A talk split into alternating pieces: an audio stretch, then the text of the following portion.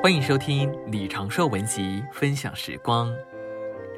今天要和大家分享神的国在于公义、和平并圣灵中的喜乐。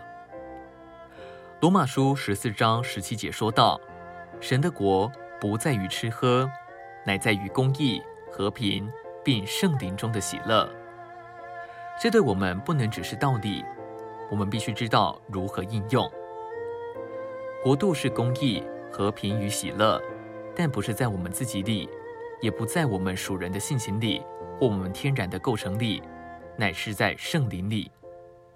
圣灵不仅是神圣三一的第三者，它乃是三一神的实际应用在我们身上。因此，我们如果在实行上没有这公义、和平并喜乐，就没有国度。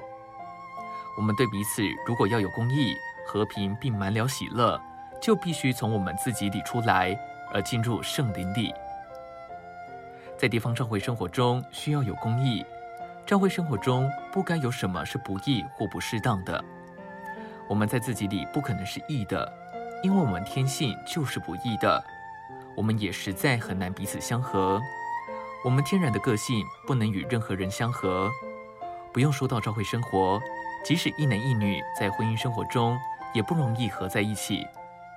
反之，丈夫和妻子经常彼此刺激、磨碾和破碎。在这种情形里，国度在哪里呢？一个地方的人彼此不相合，那里就没有国度。如果这事要靠我们自己，我们就做不到。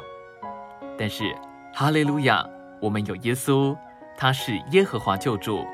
我们是无望的，但我们有救主和拯救主。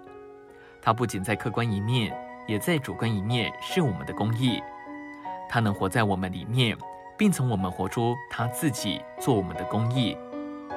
在这从我们活出来的基督作为公义里，我们就有国度。